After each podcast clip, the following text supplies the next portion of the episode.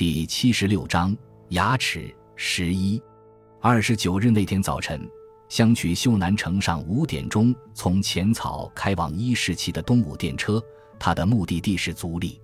早在这以前，他从石川县轮岛市一回到东京，就立即到巨大六丁目的万年山圣林寺去过。这座寺院，正如明州的浅田达之郎所说，就在染井墓地的东端。相取认为，只要找到墓地。就能找到圣林寺。他从双降桥过去大约一千米，就看见住宅区中央有一块墓地，相当大。走到这个染井墓地，果然圣林寺正殿高大的屋顶映入眼帘。住持叫木下化然，是未近七十岁的老和尚。相取走进正殿旁边的方丈室，把来意告诉老和尚：“你要问泥瓦匠次郎做的事吗？真没想到。”你怎么认识他的？老和尚牙齿已脱落，只剩下紫色的齿龈，所以话音听不太清楚。一个近六十岁的老太婆在旁边，大概是他的妻子。老太婆给香取倒茶。那位次郎座当时带了一个十三岁的孩子到此地来，孩子名叫浅田米造。他让孩子拜了正在修建寺院的木匠为师。这件事您知道吗？修建这寺院的事吗？这老和尚仰脸朝天，闭上眼睛思索了一阵，说：“不清楚，什么都忘了。不过当时修建这座寺院的木匠叫小圆，是京都妙心寺介绍来的。他修建过妙心寺的禅堂，是一位专门修建寺院的木匠。香取心里叫起苦来，这京都的木匠叫我怎么去找？”老和尚继续说：“木匠小圆已经死了，生肺病死的。”六七年前，我参加总寺院的大恩祭时，听说小圆已经死了。那么，您知道不知道，有个助工师傅在修建寺院时曾来过此地？助工？是的，我刚才问起的那个浅田米造，他后来不做木匠，去拜那个助工为师了。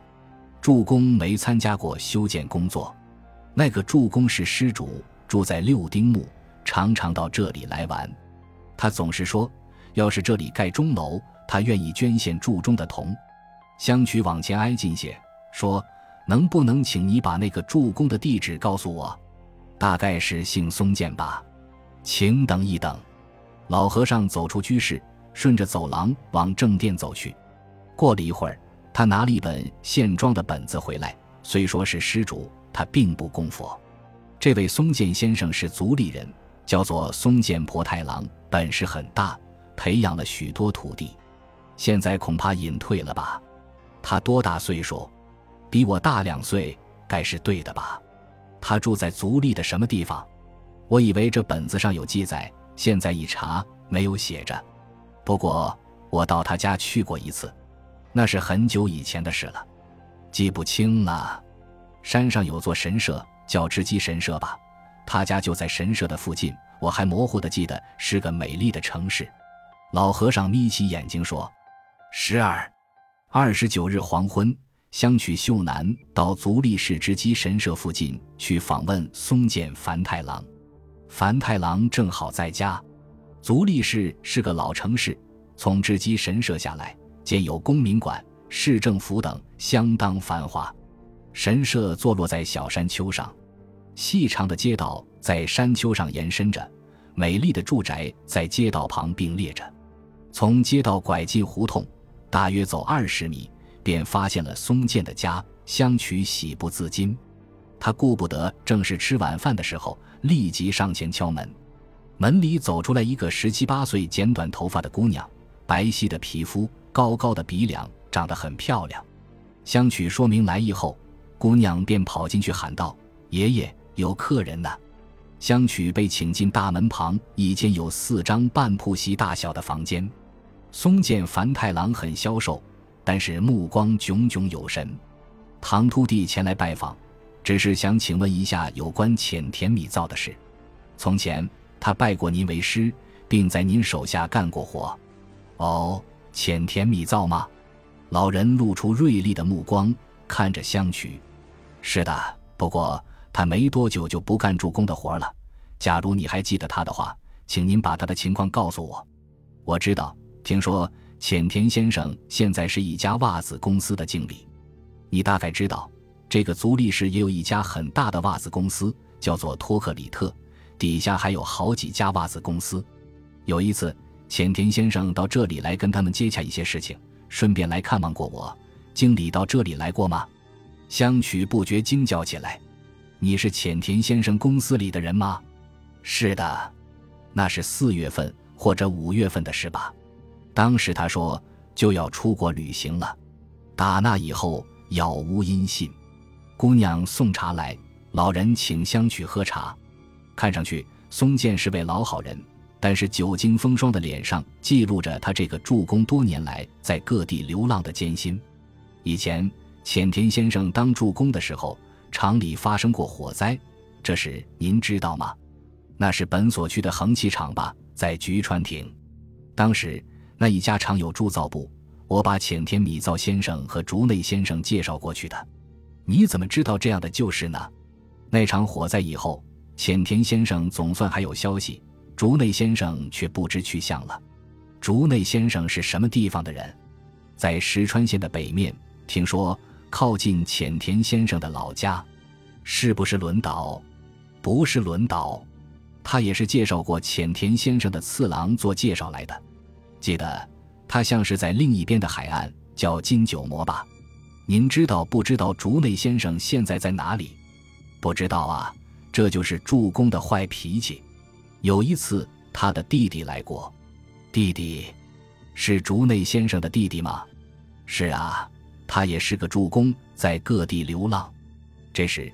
在户田桥二丁目的路上叫香取倒车的那个身穿黑西装的男人的面孔浮现在香取的眼前。松健先生，他什么时候来过？大概是去年春天吧。很像他哥哥，个子很高。他是来打听哥哥的去向吗？是的。可我只知道二十二三岁时的竹内先生，所以问我也答不上。奇怪的很，他也和你一样。问起本所工厂失火的事呢？他的衣着、相貌是怎么样的？浅黑色面孔，满脸胡须，瘦瘦的身材，声音嘶哑，是不是？是的，你说的对。香取暗下思量，寻找哥哥的这个人，也许是那个男子，看上去大概有四十二三岁的样子。这是怎么回事？弟弟在寻找哥哥，他也问起火灾的事，竹内的哥哥的失踪和浅田经理的失踪。自从本所发生火灾后，过了三十年，他们俩都同样杳无影踪。而且，经理是遇到竹内的弟弟以后失踪的。那个身穿黑西装的人，是不是竹内的弟弟？火灾、本所、浅田经理、哥哥竹内，在这当中有什么联系？相取碰壁了，但感到无比兴奋，同时又十分疑惑。松井先生，你能不能告诉我？竹内先生兄弟俩叫什么名字？哦，老人把手放在头上，想了一会儿，请稍等片刻，说着走进里屋去了。过了一会儿，老人从里屋出来，说：“我去找从前的贺年片，可是东西被小孙子翻乱了，找不着，旧的贺年片都不见了。哥哥大概叫竹内照松吧，弟弟只来过一次，我叫不出他的名字。”香取秀男道过谢。急急忙忙离开松建家，他要去向石善警部报告。十三，比起香取秀男的突然出现，倒是香取所提供的材料更使石善警部感到震惊。这完全是出乎他意料之外的情况。侦查工作已经发展到没收远东商行出售的烧水壶这一阶段。为了不至于给市民们带来刺激，侦查工作秘密地进行着。这比公开侦查困难得多。正在这个时候，香取秀男提供了浅田米造当助攻时期的情况以及他和竹内兄弟的关系，这使警察当局更加坚定了追捕竹内的决心。石善警部对香取的态度，显然和二十五日询问香取时迥然不同了。香取先生，谢谢，你跑到石川县去，实在太辛苦了。我们也和石川警察局联系过，对我们的询问，他们只回答说浅田先生没有回去过。香取望着满脸喜悦的石善警部，不禁想起自己访问北方海岸的明州时，达志郎老人曾说起派出所警察到他那儿去过。警部先生，在追查过程中，我产生了一个疑问：为什么浅田经理和竹内照松都失踪了，而且是相隔了三十年之久？你问得很好，不过香取先生，这个问题迟早会解决的。有人看见过竹内史松，我们正在全力以赴追究史松的踪迹呢。您是说有人看见过竹内吗？